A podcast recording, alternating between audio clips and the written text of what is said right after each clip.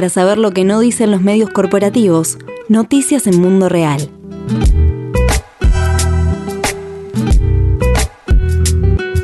Acuerdo Unión Europea-Mercosur perfora la integración regional. Tras más de 20 años de negociaciones, el Mercosur y la Unión Europea están cerca de llegar a un acuerdo para firmar un tratado de libre comercio.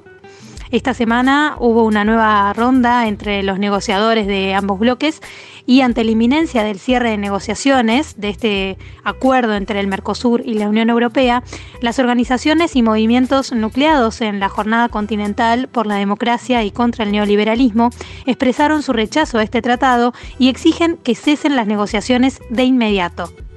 Para analizar qué implica este acuerdo entre el bloque económico sudamericano y la Unión Europea, Vamos a conversar con Natalia Carrau, que es politóloga, integrante de Redes Amigos de la Tierra Uruguay. Redes a su vez forma parte de Amigos de la Tierra América Latina y el Caribe, que integra la jornada continental. Y ella ha seguido, junto con otros compañeros y compañeras de la jornada, ha seguido de cerca y analizado a fondo todo lo que se puede conocer hasta ahora sobre los contenidos de este acuerdo bilateral, digamos, entre los bloques que ha tenido de hecho una opacidad importante en cuanto al secretismo en sus contenidos. En el pronunciamiento, la jornada continental afirma que en los últimos años se ha producido un profundo retroceso en los procesos de integración regional privilegiándose los intereses del gran capital y que un acuerdo comercial con la Unión Europea va a recrudecer la amenaza que sufren las organizaciones y movimientos sociales y el medio ambiente en la región, a su vez que puede debilitar cualquier potencial integración regional. ¿Qué tal, Natalia? ¿Cómo estás? Vamos a preguntarte primero por estos uh, contenidos. ¿Por qué están afirmando que, por un lado, este acuerdo puede recrudecer la amenaza y criminalización hacia organizaciones y movimientos sociales y, a su vez, debilitar cualquier potencial integración en el Mercosur? Bueno, eh, en primer lugar, respecto al cómo impacta en el proceso de integración regional, nosotros tenemos la experiencia, vivimos la experiencia de la Comunidad Andina de Naciones, que cuando estaba negociando como región con la Unión Europea, este, los planteos de Bolivia y de Ecuador en ese entonces de no, de no negociar los, los capítulos de propiedad intelectual que estaba proponiendo la Unión Europea, que son sumamente regresivos eh, en esa materia porque exigen mayores años de protección mayor privatización de la naturaleza, de los bienes comunes, etcétera, la Unión Europea fue muy intransigente en ese planteo este, y no, no dio un paso atrás en los formatos que estaba negociando y en los compromisos que estaba exigiendo para la región. Eso hizo que las negociaciones estuvieran eh, bueno, amenazadas y que de en, última instancia Bolivia se retirara del acuerdo, después también Ecuador y que el acuerdo terminara siendo negociado entre Colombia y eh, Perú con este, la Unión Europea. Después, con los años, Ecuador volvió a sumarse al acuerdo y, forma parte como una especie de, anexado al acuerdo con la Unión Europea. Entonces, eh, eh, ¿qué, ocurre? La Unión Europea históricamente ha dicho que sus acuerdos de asociación no le llama TLC, en un intento de, quitar la, mala prensa que, tiene el, nombre de TLC, eh, siempre dijo que ellos privilegiaban la negociación con regiones, con procesos de integración regional, un poco a imagen y semejanza de lo que fue la construcción de la Unión Europea, aunque es, muy distinto, y que eso estaba por encima de la negociación bilateral, ¿no? Como históricamente lo hacía Estados Unidos. Entonces, de ahí se separó mucho en su formato de negociación, incluido, también incluía dos capítulos más, no solo la parte comercial económica, sino que incluía un capítulo sobre diálogo político y un capítulo sobre cooperación en sus acuerdos de asociación originales. Y todo eso fue mutando, y cuando la experiencia de la Comunidad Andina de Naciones nos da como resultado que se rompe la negociación bloque-bloque, pero también hay una suerte de amenaza de riesgo y después de rompimiento del propio proceso de integración regional de la comunidad andina de naciones, porque cuando vos tenés un proceso que se construye en torno a normativas regionales, estoy refiriendo al, efecto que eso tiene cuando vos construís regionalmente políticas, comerciales, económicas, de fronteras, etcétera, sociales, lo que sea. Cuando tú lo haces y estás negociando bloque a bloque, los compromisos son regionales. Los productos, por ejemplo, cuando entran, entran pagando un arancel externo común. Hay perforaciones a ese arancel externo común, pero son acordadas por el bloque. Cuando vos tenés un acuerdo de negociación que en todas sus partes negocia con tres países y no con los demás, o con dos países y no con los demás, vos estás perforando ese, ese proceso de integración regional y lo estás dañando. Y evidentemente no tenemos la misma fortaleza en construcción de procesos de integración regional como tiene la Unión Europea, que ha avanzado a estadios muy desarrollados de, integración con instituciones comunes, con normas comunes, con una política monetaria común. En América Latina eso, eso no existe. Entonces, lo que sucedió con la Unión Europea terminó siendo un, bueno, no importa todos los principios que antes eh, defendíamos de, de negociación bloque-bloque, como yo lo que quiero incluir es este capítulo de propiedad intelectual en estas condiciones y con este alcance de los compromisos, dejo de lado ese principio de la negociación bloque-bloque y negocio con los que estén disponibles para hacerlo. Entonces, este, digamos que eh, no le importó el efecto que eso tenía en el proceso de integración regional. Entonces, acá existe esa amenaza de forma constante, por eso estaban todos estos pronunciamientos de parte de algunos gobiernos de flexibilizar el bloque del Mercosur para poder negociar con la Unión Europea, que hubiesen distintas velocidades, que algunos países pudiesen ir más rápido en algunas cosas y otros no. Es una amenaza para el proceso de integración regional. Y si no lo queremos ver desde un punto de vista económico-comercial, lo podemos ver también desde un punto de vista hasta dónde pueden avanzar otras políticas que son más tangibles para la gente para los pueblos, que tiene que ver con eh, lo social, que tiene que ver con lo educativo, que tiene que ver con la agricultura familiar, que tiene que ver con las fronteras. Y eso la región, el Mercosur, ha tenido un avance impresionante de políticas en esa materia, producto de ser parte del Mercosur y de lo que se ha venido construyendo como proceso de integración regional. Entonces, de alguna manera, el acuerdo en estas condiciones con la Unión Europea termina debilitando ese potencial que se tiene. Y por eso es que decimos lo que está en el pronunciamiento. Sí, y en cuanto a amenazar también organizaciones y movimientos sociales, con un avance en la región de gobiernos de derecha también, ¿no? Que están reprimiendo y, criminalizando movimientos sociales.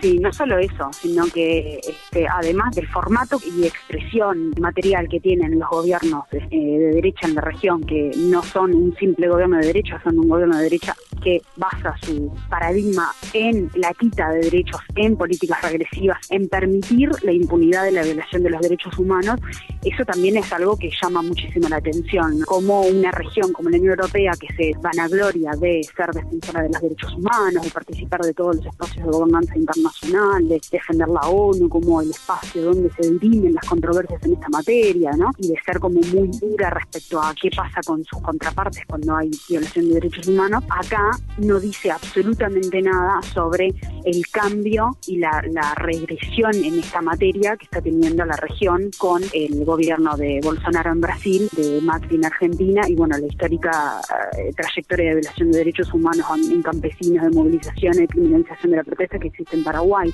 También está el tema de cómo las políticas que han venido llevando adelante estos gobiernos y cómo eso tiene este, como consecuencia la criminalización de la protesta, este, el asesinato o la violencia en los territorios. Y en Brasil, eh, puntualmente, y esto lo, decimos en el pronunciamiento, está toda, en cinco meses de gobierno todas las medidas y todas las políticas que ha tirado abajo en materia de protección medioambiental.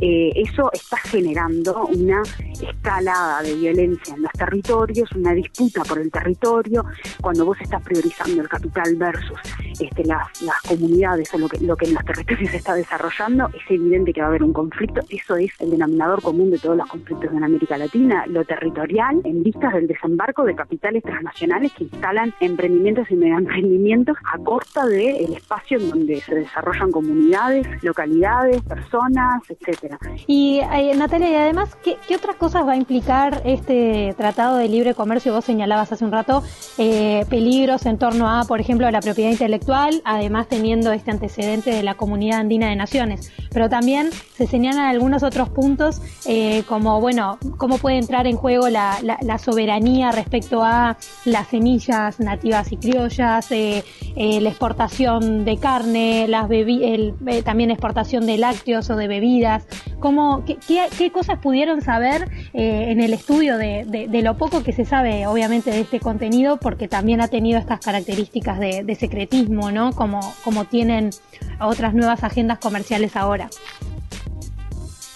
Lo que sustenta el, pronunciamiento es, el análisis de algunos textos que fueron filtrados, pero que son textos de negociación de fines del 2017, inicios del 2018. O sea, se avanzaron sobre esos compromisos y nosotros desconocemos cuáles han sido los avances en estos compromisos. Entonces, lo que podemos decir de lo poco que conocemos es que, bueno, que sí, que la extensión de los derechos de, autor son considerables en relación a lo que a, la media que hay en la región, que este, hay eh, capítulos enteros sobre indicaciones geográficas y denominaciones de origen que este, no se sabe de qué manera pueden afectar la producción con mayor valor agregado incluso en la región, que tiene que ver con vinos, que tiene que ver con cores, con bebidas espirituosas, todo eso está en negociación, con la, producción láctea, todo eso está en negociación y desconocemos hasta qué punto se ha llegado con los compromisos y cómo eso puede impactar a las industrias eh, nacionales de cada país. Lo que nosotros decimos es que no existe ningún estudio de impacto, ¿no? De cómo eso puede impactar, qué impactos puede tener en el empleo, en, los territorios donde, donde esas empresas se llevan adelante, el aumentar o no el valor agregado de nuestra producción de la que exportamos a la Unión Europea. Lo mismo sucede con la producción de carne. El mainstream, digamos, de los políticos dicen, bueno, con esto va a aumentar la producción de carne, entonces nosotros al aumentar la cuota de lo que le podemos vender a la Unión Europea vamos a producir más empleo. Bueno, es cuestionable eso, pero además también es cuestionable que el, mero aumento de las cuotas este, de carne que, lo podamos, que nos puedan otorgar en la Europea de, verdad reditúe en un desarrollo para los pueblos de la región, entre otras cosas porque el avance de la ganadería también es sobre territorios este, muchas veces protegidos y eh, de, de comunidades locales.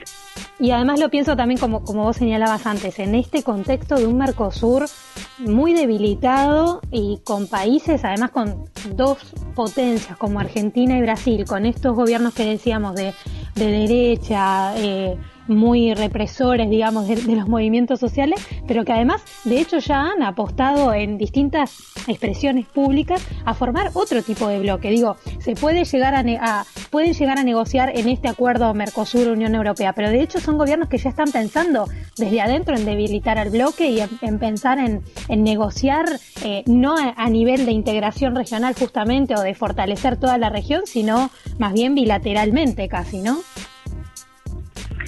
Sí, exacto. Y la, y la y también hay que ver esto en el marco de las décadas en las que venimos, ¿no? Este acuerdo está hace más de dos décadas en negociación. Ha tenido evolución mínima. Han habido algunos estudios de impacto al inicio que tampoco arrojaron como buenos resultados. Hoy actualmente quienes están mostrando algunos resultados de estudios de impacto son cámaras empresariales, o sea, mirando desde un punto de vista sumamente reduccionista de lo que es este acuerdo, porque volvamos, un punto para atrás. Nosotros no estamos hablando solamente de un acuerdo económico, punto.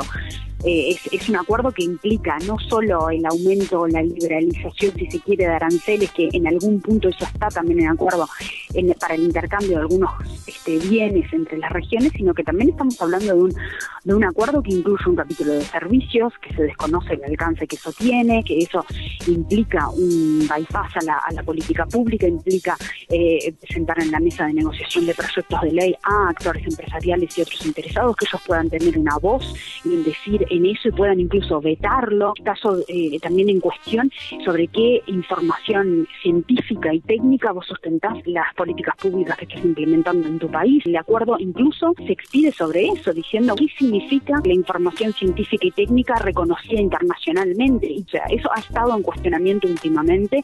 Todas las leyes progresistas de izquierda que han implementado en la región en materia de derechos, sea para regular tenencia de tierra, sea para regular la producción alimentaria, sea para regular los servicios de comunicación audiovisual u otros que se nos puede ocurrir como moratoria, eventos transgénicos, etcétera, han estado súper presionados por las cámaras empresariales y el poder transnacional.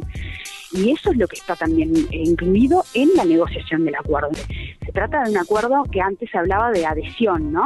En el que somos parte de una lógica en la que ya no tenemos la decisión sobre lo que nosotros vamos a implementar en nuestros países soberanamente para transformar la realidad. Y eso es lo que está siendo recortado. Cada vez es menor el margen para la política, cada vez es menor el margen para la transformación y para que gobiernos que tengan un sentido y un significado puesto en otra cosa que no sea el desarrollo productivista meramente mercantil pueda tener una apuesta que privilegie el desarrollo de los pueblos y no de los capitales empresariales en juego. Bien, Natalia, entonces repasemos los distintos reclamos y exigencias que, se hacen desde la jornada continental, que es suspender las negociaciones que están en curso, la realización de evaluaciones de impacto de estos compromisos, iniciar un proceso de participación pública efectiva y real ¿no? de distintos actores sociales, transparentar también las negociaciones y los compromisos asumidos hasta el momento y además esto que, señalabas también al principio, que la Unión Europea, que es inaceptable que, que se defina por un lado como defensora derechos humanos y por otra esté negociando este acuerdo con, con estos gobiernos que caracterizábamos al, al, principio de la entrevista como claramente violadores de derechos humanos. Eh, ¿Qué esperan ahora? Eh, ¿Se puede llegar a abrir cierto diálogo con, con, la sociedad civil, con las organizaciones por parte de, de quienes están acordando o, no? ¿O por qué lado se puede seguir insistiendo para abrir un poco este acuerdo a la participación pública? Sí, yo creo que la lista que nosotros, la enumeración de lo, de lo que reclamamos en nuestro pronunciamiento también tiene una contracara de denuncia, ¿no? En definitiva, lo que estamos diciendo es que no existe ningún tipo de garantía para firmar este acuerdo. No hay garantía ni desde un punto de vista de la esencia del acuerdo, que es este, mejorar el desarrollo entre regiones, pero tampoco hay una garantía desde el punto de vista de que no, no estás negociando con gobiernos que tengan legitimidad para negociar en las condiciones en las que están actualmente. Entonces, también me parece que vale la pena mencionar el el, papel que las cámaras empresariales están teniendo en esto y que los actores empresariales, incluyendo el capital transnacional, porque ellas sí están atentas a lo que se está negociando, a los compromisos asumidos y de hecho muchos países tienen acceso directo a los textos de negociación y son parte de las negociaciones. Entonces ahí hay una simetría enorme en el acceso que pueda tener organizaciones y movimientos sociales que representan a las clases populares en relación a lo que eh, eh, lo que pueden hacer este, y, la información a la que pueden acceder los propios este, interesados de los negocios en estos acuerdos.